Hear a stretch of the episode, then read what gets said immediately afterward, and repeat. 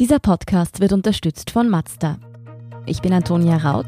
Ich bin Jolt Wilhelm. Das ist Thema des Tages, der Nachrichtenpodcast vom Standard.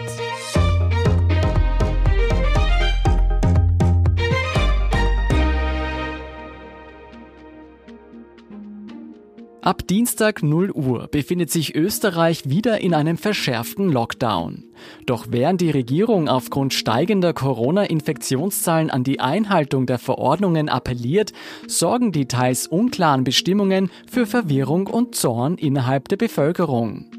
Wen darf man künftig noch treffen? Soll mein Kind in die Schule gehen oder nicht? Was passiert mit Geschäften und was hat es mit den geplanten Massentests auf sich?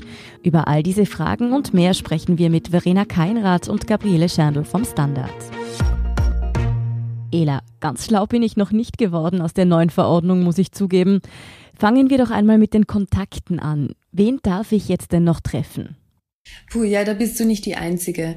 Das war jetzt übers Wochenende ein ziemliches Hin und Her und beginnt schon damit, was in der Verordnung steht und was der Bundeskanzler bei der Pressekonferenz gesagt hat. Der hat da zum Beispiel davon gesprochen, dass Singles eine Person definieren sollen, die sie treffen und so. Mm, das findet sich so jetzt alles nicht in der Verordnung. Da heißt es einzig, dass zur Deckelung der notwendigen Grundbedürfnisse, für die man ja noch raus darf, dass da Dazu zählt der Kontakt zum Beispiel mit dem Lebenspartner oder mit der Lebenspartnerin, mit dem man nicht zusammenwohnt, mit einzelnen engsten Angehörigen oder auch der Kontakt zu einzelnen wichtigen Bezugspersonen. Das wird so definiert, dass man mit denen in der Regel mehrmals wöchentlich Kontakt hat. Also das ist einmal, was die Verordnung sagt. So, das lässt jetzt relativ viel Spielraum und auch relativ viele offene Fragen. Deswegen gibt es so Begleitschreiben zum Text dazu die das irgendwie nochmal genauer erklären. Und auch die haben sich im Laufe des Wochenendes mehrmals geändert. Das aktuelle Begleitschreiben, das ist jetzt so zu lesen, dass ich als Einzelperson schon einen anderen Haushalt, solange das eng vertraute Personen von mir sind, besuchen darf, aber nicht ein ganzer Haushalt jetzt rausrücken darf und gemeinsam jemanden besuchen darf. So, das geht aber jetzt noch weiter, diese Konfusion. Jetzt habe ich gerade mit Verfassungsexperten Heinz Mayer gesprochen, der meint, dieses Begleitschreiben steht im Widerspruch zur Verordnung und ist deswegen hinfällig. Also so ganz geklärt haben wir das bis jetzt noch nicht, was man da jetzt wirklich darf und was nicht. Abgesehen von dieser ganzen Kontaktsache und Einzelpersonensache ist die größte gravierende Veränderung jetzt im Lockdown wohl die, dass die Geschäfte jetzt wieder schließen, also die, in denen man nicht den absolut notwendigen Bedarf deckt. Nochmal zurück zu dieser Verwirrung rund darum, wen man denn jetzt noch treffen darf. Im Fall, dass ich gegen die Verordnung verstoße, drohen denn dann auch Strafen? Ja, die können zum Teil sogar recht hoch sein. Also wenn man gegen die Ausgangsbeschränkungen verstößt, dann kann das mit bis zu 1450 Euro bestraft werden. Das ist ein, ein Höchststrafsatz, also das wird jetzt beim ersten Mal nicht der Fall sein. Für andere Vergehen gibt's Organstrafmandate, also Strafzettel. Die sind dann geringer. Das ist zum Beispiel, wenn ich keine Maske trage oder keinen Abstand halte. Das kostet dann 25 oder 50 Euro. Der Nachteil ist, gegen diese Organstrafmandate kann ich keinen Einspruch erheben. Das heißt, es kann ich nicht ausjudizieren. Da müsste ich auf eine Anzeige bestehen. Wenn jetzt aber eben eigentlich noch recht schwammig formuliert ist, wen man treffen darf und wen nicht, liegt dann nicht ziemlich viel in den Händen der Polizeibeamten, die das dann kontrollieren sollen? Ja, leider schon. Prinzipiell ist es so, dass du jetzt nicht unbedingt Beweise bringen musst. Also du musst jetzt nicht einen Beleg mitführen, dass das eh dein Partner ist, zu dem du gerade unterwegs bist oder so. Aber man muss schon glaubhaft machen können, dass man aus bekannten Gründen unterwegs ist. Da herrscht jetzt noch keine Ausweispflicht draußen, aber es kann schon sein, dass man zum Beispiel bei der Identitätsfeststellung auf eine Dienststelle mitkommen muss. Es kann aber auch ausreichen, wenn eine Begleitung sich ausweisen kann und dann quasi für die Identität des oder der anderen bürgt. Mögliche Angaben zum zwingenden notwendigen draußen sein können aber schon auch durch eine Abfrage beim Melderegister überprüft werden, ja. Also schon recht strenge Vorgehensweisen, die da auch möglich sind. Ela, was viele andere noch rätseln lässt, vor allem natürlich Eltern, ist die Frage, wann und ob sie ihre Kinder in die Schule oder in den Kindergarten schicken dürfen und wann nicht. Was besagt hier denn nun die Verordnung genau? Also da ist es ab Dienstag bei den Schulen wie auch bei den Kindergärten so, dass die zwar prinzipiell geschlossen sind, aber eigentlich auch nicht. Prinzipiell zur Betreuung und Lernbegleitung, und das kann auch nur stundenweise sein, darf man die Kinder oder Jugendlichen weiterhin in Schule oder Kindergarten schicken. Das ist ein grundsätzlicher Unterschied zum ersten Lockdown. Da war es ja nur so, dass Eltern, die in systemehaltenden Berufen tätig sind, da die Kinder hinschicken dürften.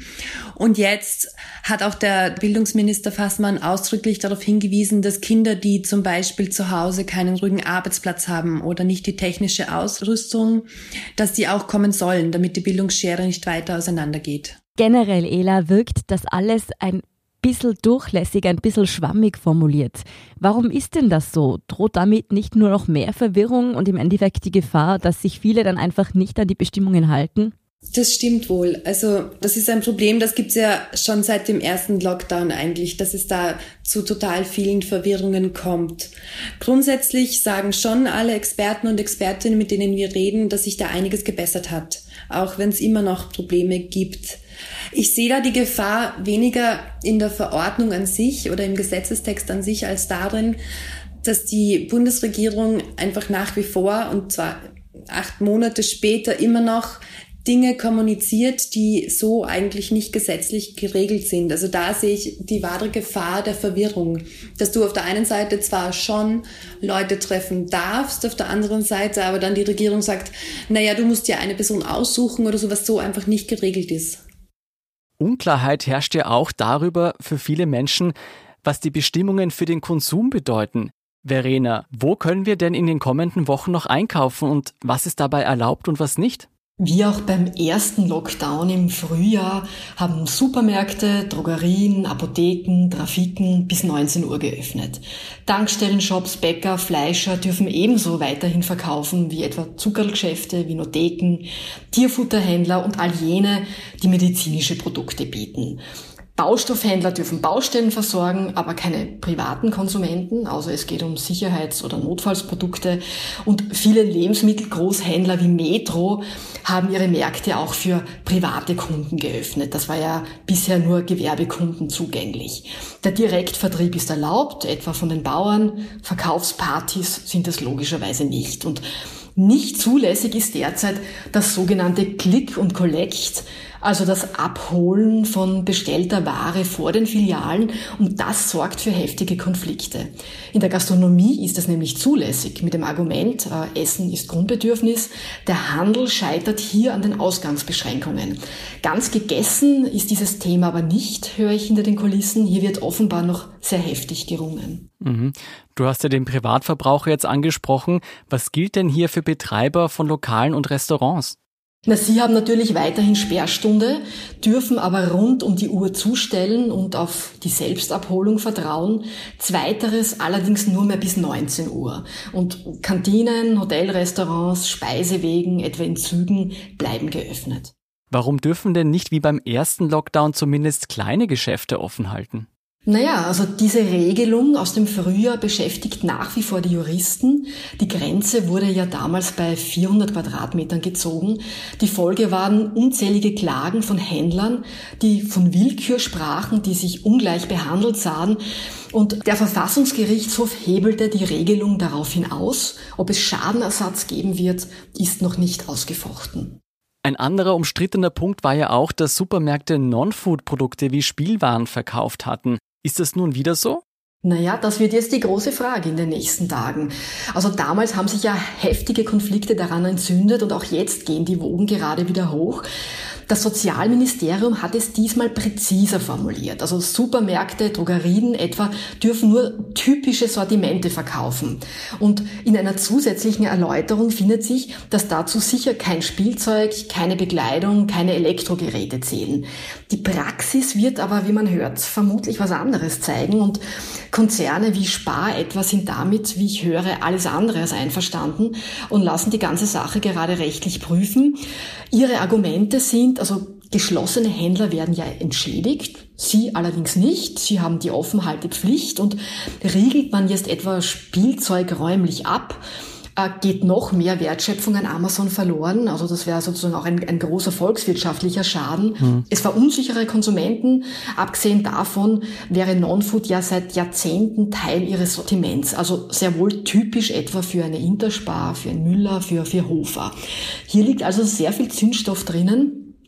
Allein Rewe hat heute bekundet, sich aus Solidarität zum übrigen Handel zurückzuhalten. Wobei man hier schon so hinzufügen muss, also Non-Food hat für Billa, Merco, Penny eine nur sehr geringe Bedeutung.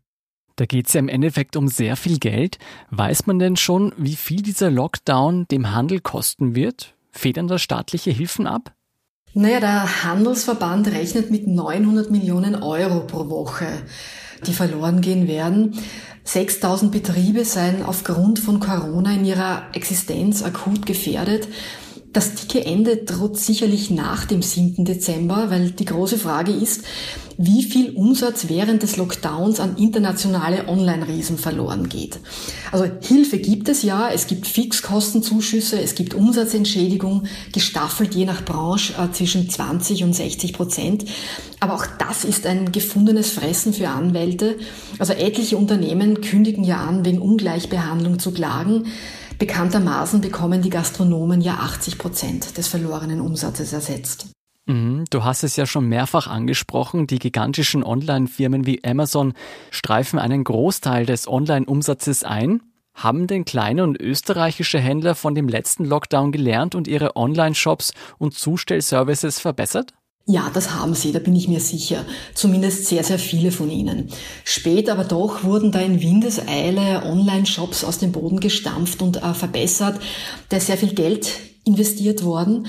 Und es gibt mittlerweile unzählige professionelle, österreichische, aber auch regionale Plattformen, auf denen man sich mit allem, was man so braucht, eindecken kann. Amazon ist also alles andere als alternativlos. Die Frage ist, ob Konsumenten bereit sind, ihre Einkaufsgewohnheiten online zu ändern. Auf dem Spiel stehen jedenfalls tausende Arbeitsplätze in Österreich. Es bleibt also abzuwarten, ob das Online-Geschäft den Ausfall im Handel abfedern können wird. Ela, eine der größten Neuerungen an diesem neuen Lockdown sind angedachte Massentests. Was wissen wir denn darüber? Also so richtig viele Details sind da jetzt noch nicht bekannt. Auch darüber gab es die ein oder andere Verwirrung am Wochenende. Fest steht zumindest, dass der Fokus am Anfang mal auf bestimmten Zielgruppen liegen wird, wie zum Beispiel auf Lehrerinnen und Lehrern, so hat es der Kanzler gesagt.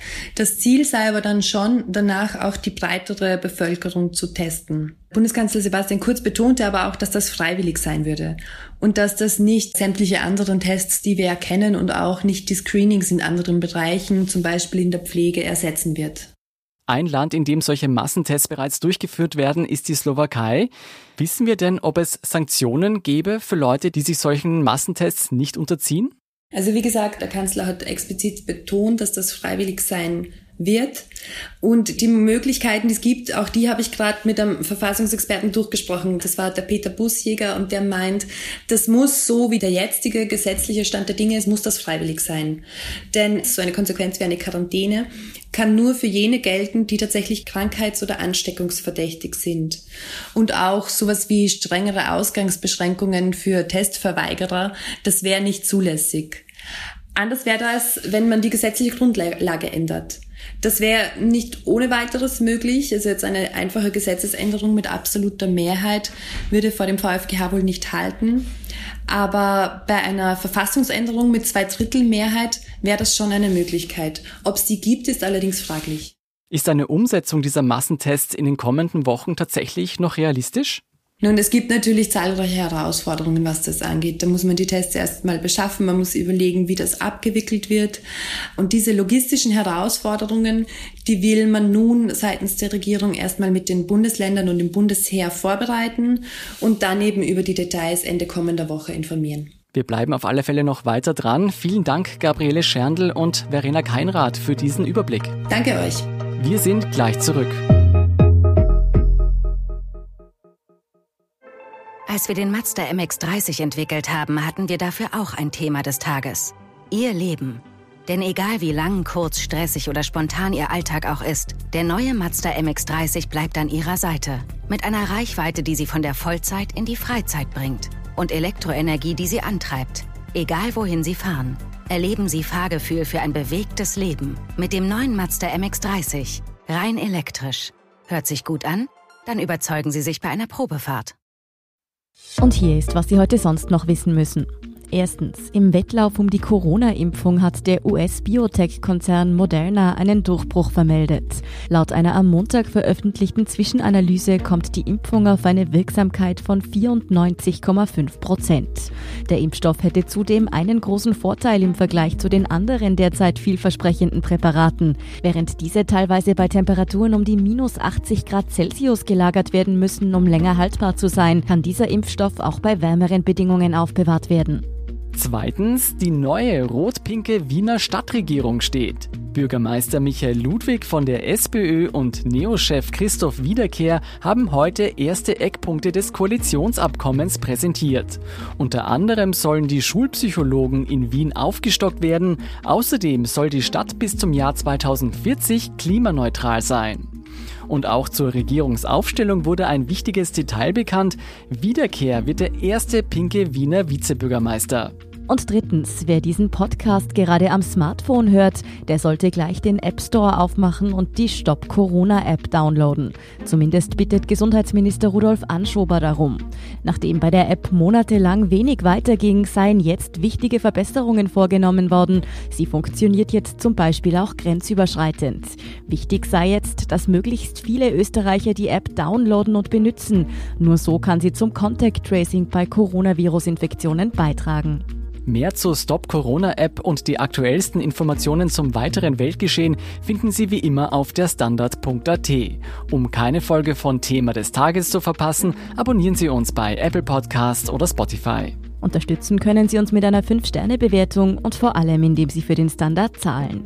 Alle Infos dazu finden Sie auf abo.derstandard.at und dst.at supporter. Danke für Ihre Unterstützung. Ich bin Antonia Raut. Und ich bin Scholt Wilhelm. Baba und bis zum nächsten Mal.